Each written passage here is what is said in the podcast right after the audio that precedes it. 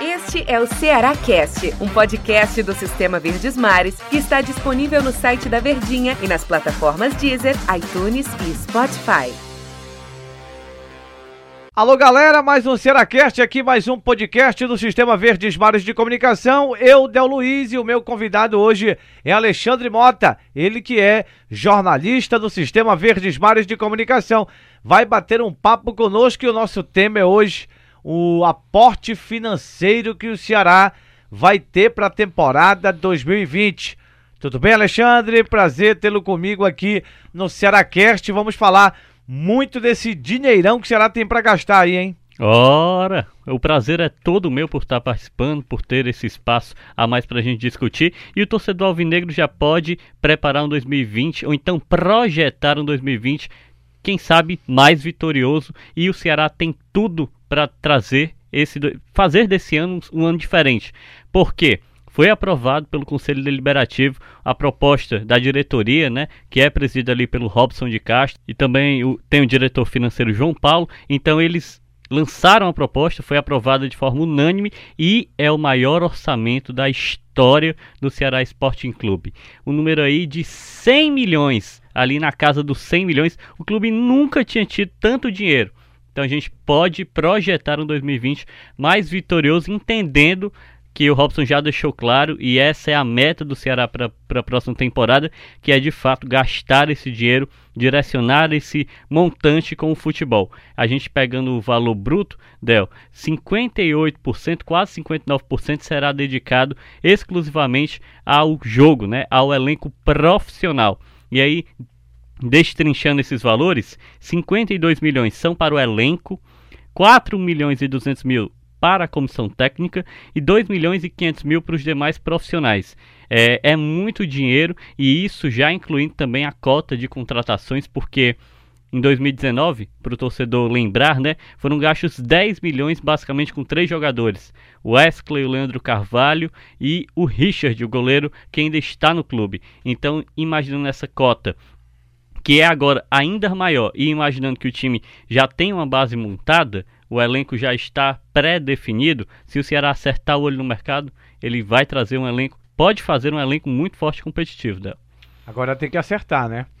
Eu falava, é, Alexandre, em relação à questão de ter, ter o dinheiro, mas a margem de erro ser pequena, né? A gente comparando com Flamengo, Palmeiras, Grêmio, Inter, o Atlético Mineiro, que está na Série A, o Cruzeiro acabou caindo, né, para a Série B do Campeonato Brasileiro. Não adianta você ter esse, esse dinheirão, esse orçamento todo bom, legal, né? Você tem poder de barganha para brigar por jogadores, para comprar jogadores, como você disse, mas a margem de erro em relação a esses times que eu citei, São Paulo também, Corinthians que eu não coloquei aí, mas estou colocando agora, tem que ser é muito menor, porque um time como o Ceará não pode errar em contratações e errou muito, claro que a desculpa sempre vai ser, eu não digo nem desculpa, mas sempre a retórica vai ser a mesma, dizer, não, não buscamos errar, não fizemos isso para errar. Todos não é sabemos. nada de propósito, né? Claro, não é nada de propósito, mas quem é que está com a responsabilidade e a caneta tem que assumir a, a, o ônus ou o bônus de uma contratação. No caso, o Ceará só teve ônus, né? Bônus em relação a investimento mesmo. O Ceará teve pouco, a não ser o William Oliveira, que foi um investimento que deu certo, né? Pode render dinheiro Pode render também. muito mais, mas Leandro Carvalho, o Wesley, um outro bom investimento foi a permanência do Luiz Otávio. Para quem não sabe, o Ceará investiu um dinheiro alto aí, inclusive aumentou a multa rescisória, salário, etc. Muita, muitas coisas para que o Luiz Otávio permanecesse. Mas o que eu queria dizer é o seguinte: é bonito no papel? É legal. 100 milhões no ano, né? Quem diria, né? Quem diria que um clube daqui teria esse orçamento todo?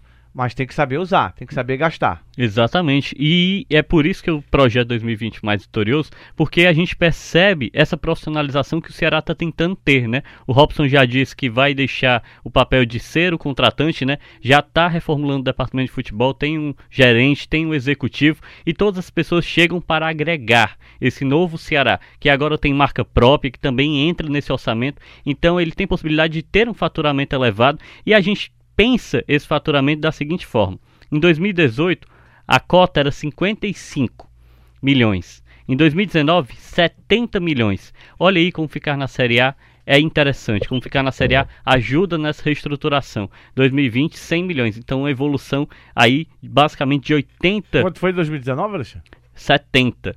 Então, então só para futebol de 2020 é 59 e uma fração quase 60 milhões, ou seja, 10 milhões a menos do que o orçamento todo de 2019 vai ser em 2020 só para o futebol, né? Exatamente. E nesses três anos, pegando o primeiro ano que o Ceará ficou até 2020, que é o terceiro ano consecutivo, inclusive um fato inédito, histórico, que o Ceará Esporte Clube está fazendo como time cearense, né? Ficando na primeira divisão da era dos pontos corridos, é uma evolução de 80%.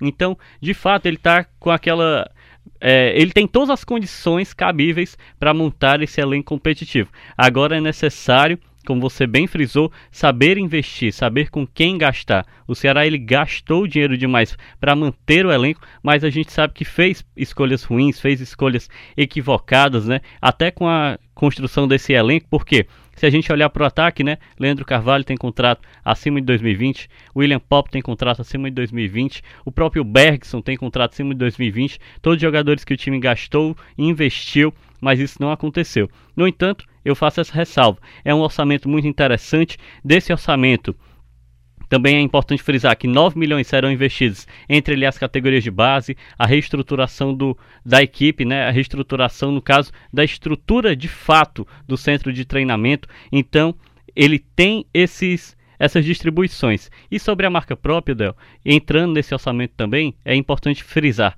Com a Topper, o Ceará, e pasmem, viu, torcedor alvinegro, ele lucrava um milhão por ano. Era apenas um milhão por ano. Em seis dias, com a marca própria. Em uma semana, uma semana. já lucrou 10 milhões. Para você ver como o time estava atrasado como ele estava ainda vivendo dentro de uma conjuntura arcaica de gerência, de gestão.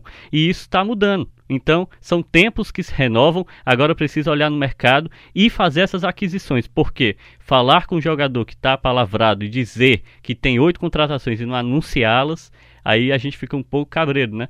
Olhando ali, por que, que eles não foram anunciados?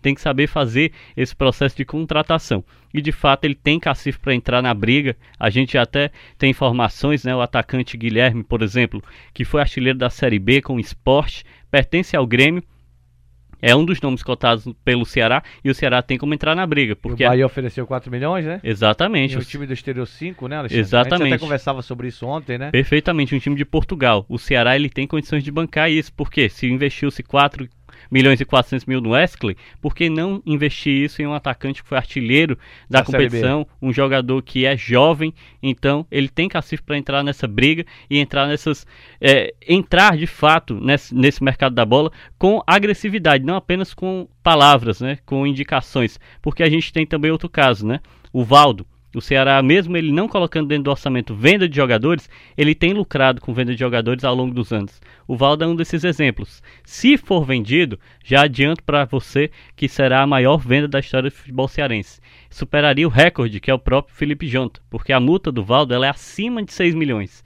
O do Felipe Jonta foi 6 milhões. Então, se ele for vendido, e a informação que a gente tem é que tem tudo encaminhado até para o Japão. O Valdo já, já vai, foi, né? O Valdo já vai para conhecer esse novo Se clube, adaptar. essa estrutura. Então falta o Robson de Castro assinar. É uma boa para o Ceará porque é um, um zagueiro que, por mais que tenha feito uma grande campanha, oscilou em determinado momento já nesse campeonato, nem sempre foi titular da equipe e saiu por um valor muito acima do que o Ceará investiu, porque tirou ele do confiança, né? A gente lembra ali em 2016, o Ceará trouxe o Valdo do Confiança trouxe o Everson, do, o goleiro, Só do né? Confiança o Ceará já ganhou um dinheirão, né? Exatamente. Quer dizer, eu não estou dizendo que ganhou, tirou do Confiança, mas... Mas vendendo, quando... né? Exatamente. Everson, Richardson... Exatamente. E, e agora o Valdo. o Valdo, que está muito próximo de, realmente de concretizar a venda. E esse é o case de sucesso. Para você ver como o Ceará soube olhar no mercado emergente e soube trazer peças. Não trouxe peças apenas por calor da torcida, como foi o Leandro Carvalho. O Leandro Carvalho nada se justifica a contratação por aquele valor. Um jogador que estava encostado no Botafogo, que deu problemas e a prova disso é a atual temporada. A quantidade de problemas que ele se envolveu. Então, ter o montante, ter o dinheiro é um sinal de que o time sabe fazer essa gerência interna. O Robson de Castro ele tem esse perfil, é um contador nato e ele tem essa característica, né? Mas ele precisa agora de fato se dedicar ao futebol, não só em montantes, em valores, porque jogador caro, né? Por jogador caro a gente sabe que tem aí em todo canto. Precisa ser nomes para trazer o Ceará de volta ao cenário de competição em que ele entre como favorito, porque agora ele tem o arquirrival brigando pelo bicampeonato da Copa do Nordeste. O Ceará não pode deixar escapar isso. Tem também bicampeonato do Cearense, que o arquival pode conquistar, o Fortaleza. O Ceará entra nessa briga para tentar barrar isso já se garantindo na Copa do Brasil. E em fevereiro, gente, o Ceará tem aí como saldo 1 milhão e 900 mil em que ele já disputa em fevereiro, porque se ele avança na primeira fase da Copa do Brasil, recebe uma quantia, se avança na segunda, somadas já são quase 2 milhões a mais em premiações no orçamento só em fevereiro. Então é muito dinheiro, precisa o Robson ter essa autocrítica, entender que esse ano foi um ano difícil, não é ano de adaptação mais no Ceará e o Ceará não pode entrar no 2020 pensando que ele é um dos cotados para ser rebaixado. Não é mais. Terceiro ano de Série A já é uma equipe diferente e que as outras equipes, os outros clubes já tendem a olhar para o Ceará diferente. Como é que isso vai acontecer? Formando um elenco de fato competitivo e mostrando a sua força logo na Copa do Nordeste. Alexandre, prazer trabalhar com você. Você que tem sobrenome de artilheiro, né? Olha aí. É, Mota foi um grande artilheiro do Ceará, né? Para se é, trazer um pouquinho a memória, um pouquinho, uns anos atrás, Mota foi muito importante aí em algumas campanhas do Ceará. Top 5 de artilheiros da história do clube. Sem né? dúvida, né? Então é, você tem sobrenome de artilheiro. Alexandre, prazer tê-lo aqui comigo no Cearacast. E eu quero logo lhe convidar para uma próxima oportunidade de a gente bater um papo aqui novamente e trazer novidades do Ceará, comentar aqui no Cearacast. Eu que agradeço aí o convite, vamos aí familiarizando com a minha voz. Quem quiser ler, tá lá tudo no Diário do Nordeste. A gente também sempre trazendo informações diretamente da Rádio Verdes Mares, que aqui é a integração, né? Sistema Verdes Mares é isso, então vamos colocar todo mundo trabalhando junto em prol do torcedor alvinegro aí, trazendo essas novidades para ele. Valeu, Alexandre, valeu, galera. Aquele abraço.